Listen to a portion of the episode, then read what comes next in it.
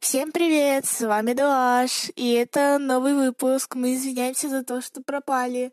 А, было мало времени и мало идей. Идеи наконец пришли, и мы надеемся, что вы рады, что мы вновь услышимся, и рады новому выпуску.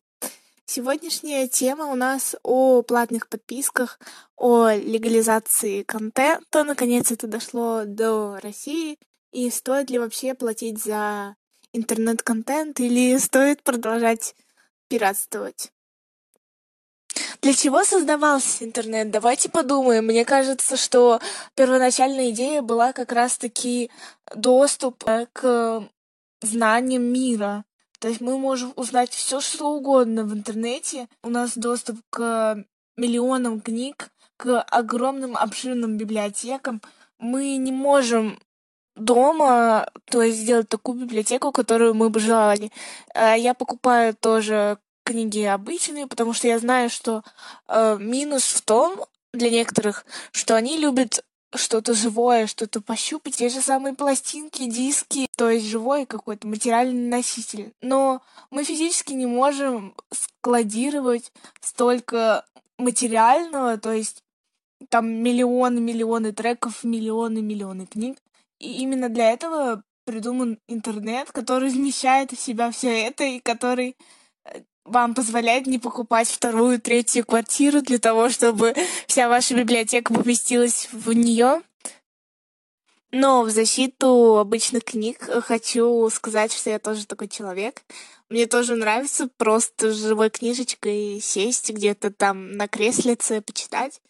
И у меня такая фишка. Я читаю, например, книгу сначала чуть-чуть, например, одну главу, в электронном варианте и потом понимаю, нужно ли мне это или нет. Или иногда читаю даже полностью и понимаю, что она супер крутая, и мне она нужна. Вот, чтобы она у меня на полочке стояла, это тоже такой более экономичный способ сделать свою библиотеку, потому что, ну, они же у меня стоят, да, потом я их прочитаю.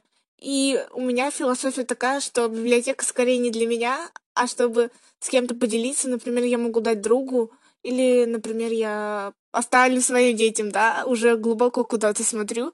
Или кто-то приедет в гости, он может взять. У меня вот такой концепт, зачем мне нужна моя полочка, моя библиотека. И я понимаю, что я покупаю только лучшие книги, которые мне понравились больше всего, скорее так. Или я очень долго-долго выбираю и беру только любимых авторов, которых я знаю. То есть просто книгу купить, куда-то пойти нет, у меня такого не будет. Скорее я прочитаю ее в электронном варианте. И если я пожалею, что я ее прочитала в электронном варианте, ну ничего. А если книга будет не очень интересной в материальном носителе, то я очень расстроюсь. Не знаю, что с ней потом делать. Это первый плюс подписок, мы выяснили, что это экономит место и экономит э, ваше время, вы можете не тратить на то, что вам не понравилось. Можете переключить, можете удалить и выбрать какую-то новую. А за новым диском или за новой книгой придется идти в магазин и это планировать. Второй э, плюс, э, который для всех э, является решающим, и до этого скорее нужно созреть и понять для себя как личности, это поддержка авторов. То есть чаще всего сервисы, которые предоставляют подписку, они вот эти ваши деньги, которые списываются, какой-то процент они перечисляют авторам. И это безумно важно в выборе сервиса, потому что некоторые сервисы этого не делают, и они ничего об этом буквально не говорят, они просто говорят, купите нашу подписку, чтобы отключить рекламу. Все. А авторы, где они, что с ними станет, никому не понятно. И для меня очень важно Э, в своих приложениях я выбираю именно, чтобы большое значение выделялось, там какой-то абзац они, чтобы написали про это, и чтобы это было доказано, я ищу отзывы в интернете, какие-то сведения, что авторам перечисляется за их авторские права. Это для меня суперски важно. И я чувствую, что я вношу какой-то вклад, и что я благодарность какую-то э, приношу, там, хоть авторы не знают, что я делаю именно я это, но для меня это как-то греет душу и очень важно. Например, сервис Boom многие не любят именно из-за того, что, скорее всего, он ничего не перечисляет авторам музыки, и вы просто убираете рекламу за ту же цену, за которую вы могли бы выбрать сервис, который уважает авторов. Э, такие сведения можно найти в интернете. Буквально первые статьи, они сразу вам примерно скажут, отчисляют ли сервисы или нет. Сами даже молодые авторы, которые публикуются, могут об этом рассказать. Я называю это разумным потреблением, так же, как в экологии, но здесь это в том плане, что ты как-то растешь до этого, то есть некоторые оставляют дисклеймер, что я вас не заставляю, то есть я вас не побуждаю, а я этим подкастом побуждаю. Пожалуйста, задумайтесь. Может, вы э, какой-то хотите оплачивать сервис.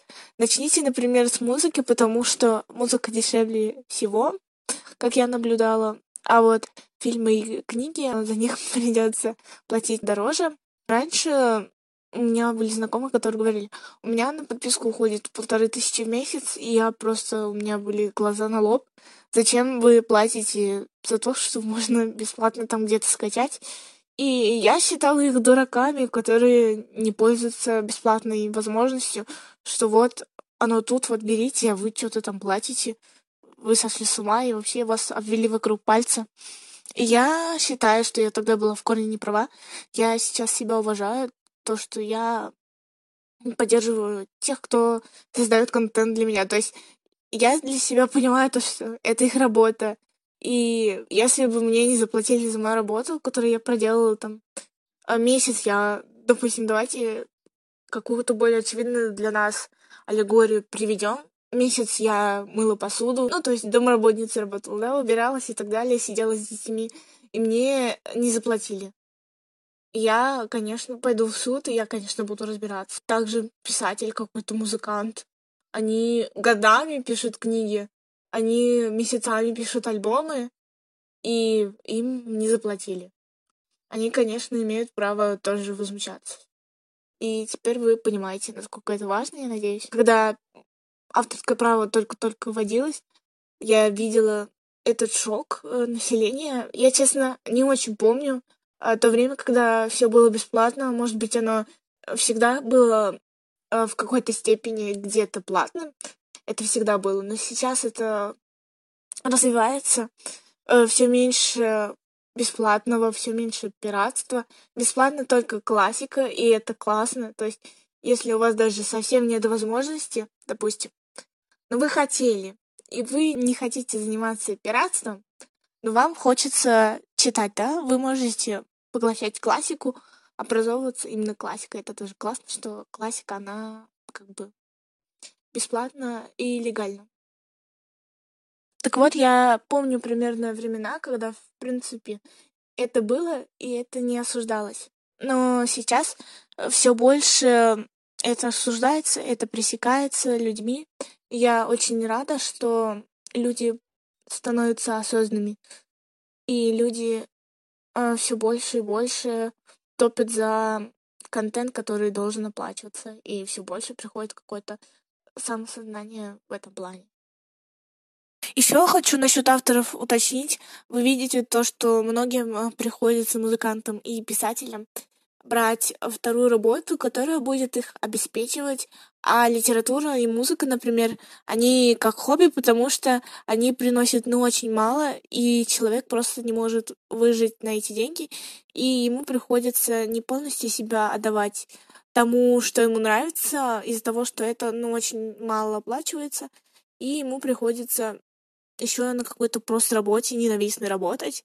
Это очень грустно. Если бы каждый из вас оформил, например, какой-то сервис, и им бы отчислялся какой-то процент, они, то есть, жили бы только на те деньги, которые им приносит творчество и которые приносит любимая работа, им бы не пришлось разрываться, и было бы больше времени на творчество, больше, то есть, произведений и так далее. Это было и в старые времена, когда мы изучаем, например, какого-то писателя, мне очень грустно, когда говорят, что вот ему приходилось там служить в армии или работать и что-то еще там содержать, чтобы свое имение.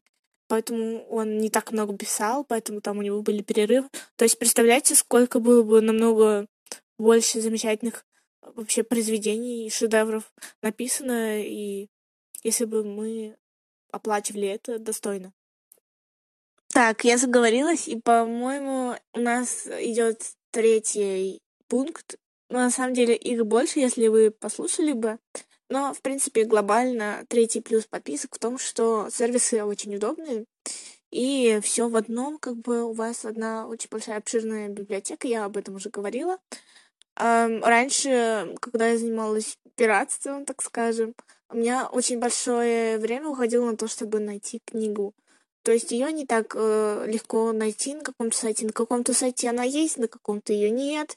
И очень-очень долго я одну книгу искала. В итоге чтобы мне почитать, я там часа два тратил на то, чтобы эту книгу в полном содержании найти, потому что обычно публикуется просто отрывок. Все в одном месте, как бы, и сервисы стараются делать а, приложения очень удобными, очень красивыми, эстетичными на вид. Это для меня причем очень важно, потому что я пробовала, например, YouTube музыку, а она мне не понравилась тем, что какой-то был а, у нее сейчас, наверное, нет, но как только она выходила, был не очень дизайн, и, в принципе, концепт с тем, что нам дается еще видеоклип, мне не очень, допустим, вот подходил. То есть по сервисам вам еще нужно смотреть, э, что вам больше подходит, потому что у каждого свои плюсы. Например, у YouTube музыки это то, что вы смотрите, в принципе, YouTube э, без рекламы и плюс видеоклипы. То есть если вы очень зависаете именно на YouTube и хотите поддержать, в принципе, YouTube, то берите, например, YouTube музыку. Еще один такой аспект, что недавно у нас э, появился Spotify, и, в принципе, он смотивировал меня на этот выпуск. Мы каждый раз оговариваемся, что именно смотивировало. Именно он лидер, потому что стриминг пришел э, с ним. И диски мало кто покупал, наверное. Хотя не знаю, потому что мы не жили в эту эру м- дисковую, да, дискографии. И сказать как-то, не знаю, сейчас очень редко, мне кажется, это делают. Э, для коллекции. Вот, например, я очень хочу э, именно своих любимых групп, своих любимых певцов э, купить диск, но я понимаю, что он просто вот для красоты будет у меня стоять именно как дань артистам и как бы не более, потому что уже диски я давным-давно не слушаю. У кого-то есть, например, пластинки и проигрыватель. Говорят, что у проигрывателя совершенно другой звук, чистейший, совершенно другой. И это именно та музыка, вот она том виде, в котором она должна быть. Никакие там дешевые наушники за 100 рублей не портят э, впечатление. Это на самом деле очень классно, но нужно купить проигрыватель, нужно купить э, пластинки. Это очень дорогое на самом деле удовольствие. Хотя очень было бы классно тоже, я бы с удовольствием, если бы могла себе позволить, э, коллекционировала пластинки. Их бы я слушала, наверное, даже больше, чем диски. Они меня импонируют. Это какая-то другая атмосфера, как будто ты вернулся там в 90-е, вот э, снова слушаешь эти пластинки. Напоследок хочу рассказать, какими сервисами пользуюсь я. Я пользуюсь Яндекс Плюс. И плюс Яндекс Плюса в том, что там два сервиса объединено в один. Это Кинопоиск и музыка. То есть э, за 99 рублей я получаю музыку и фильмы одновременно. Но э, сейчас уже для новых пользователей, по-моему, стандарт это 169 а, в месяц. Это стандартная подписка, по-моему, на все сервисы, примерно одинаковая цена. Также всякие плюсы из других сервисов, например, Яндекс Еда и Яндекс Такси поставляют еще и какую-то там а, скидку для пользователей. Ну и то, что поддерживаешь именно российского как бы производителя Яндекс, э, тоже для меня это играет немалую роль. Когда я думала приходить на Spotify или нет, я понимала, что я уже буду поддерживать, э, по-моему, шведских производителей, то есть это шведы придумали. Вот, поэтому если для вас важно поддерживать именно Россию, то можно выбрать именно российский сервис. Мне еще нравится то, что там такое миленькое оформление, и там еще есть подкасты. Я слушать люблю подкасты, и, в принципе, там у меня уже накоплено э, много музыки, и если переходить, то придется набирать аудиотеку заново. По поводу книг, книги намного дороже, и я решаю над сервисом. В принципе, для себя я отметила три. А сейчас я пользуюсь одним из них, потому что они тоже сотрудничают с Яндексом и дают месяц бесплатной подписки для Яндекс Плюса. Это BookMate. Э, также есть MyBook и МТС библиотека, потому что у меня оператор МТС, хотя он доступен для всех, по-моему. Э, цена у них примерно одинаковая. Это 499 или 599 рублей в месяц. И я думаю, какой из них э, выбрать. Когда у меня не было возможности какую-то подписку на книги оформить, я пользуюсь «Читай бесплатно» от Litres. В принципе, он э, легализует книги с помощью рекламы, то есть вы можете просто посмотреть рекламу и за подписку платить будет не нужно. Э, приложение классное, и там есть э, книг много достаточно интересных, а не просто бесплатных, которые, в принципе, никому не нужны, как обычно бывает на сервисах. Поэтому тоже можете попробовать. По музыке еще раз подытожу, что для Apple это, по-моему, uh, Apple музыка, собственно, и Spotify.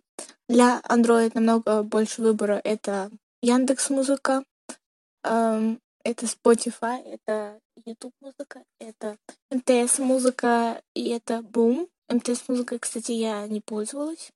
Можно тоже попробовать, посмотреть. Но, в принципе, с Яндекса я, наверное, пока никуда не уйду. И это не реклама Яндекса, просто они мне нравятся. И плюс еще в том, что у них есть как бы материальный носитель Яндекс-станции мини, который я хочу приобрести. То есть она включает музыку, если ей сказать, и, в принципе, с ней можно поговорить. И она работает именно с подпиской. И с ней еще идет в подарок три месяца. На этом все. Надеюсь, вам понравился наш сегодняшний выпуск. С вами был Дуаш, и надеюсь, вы поняли, для чего нужны платные подписки, почему люди платят за интернет-контент, и выбрали сервис, который подходит именно вам. И снова услышимся через неделю.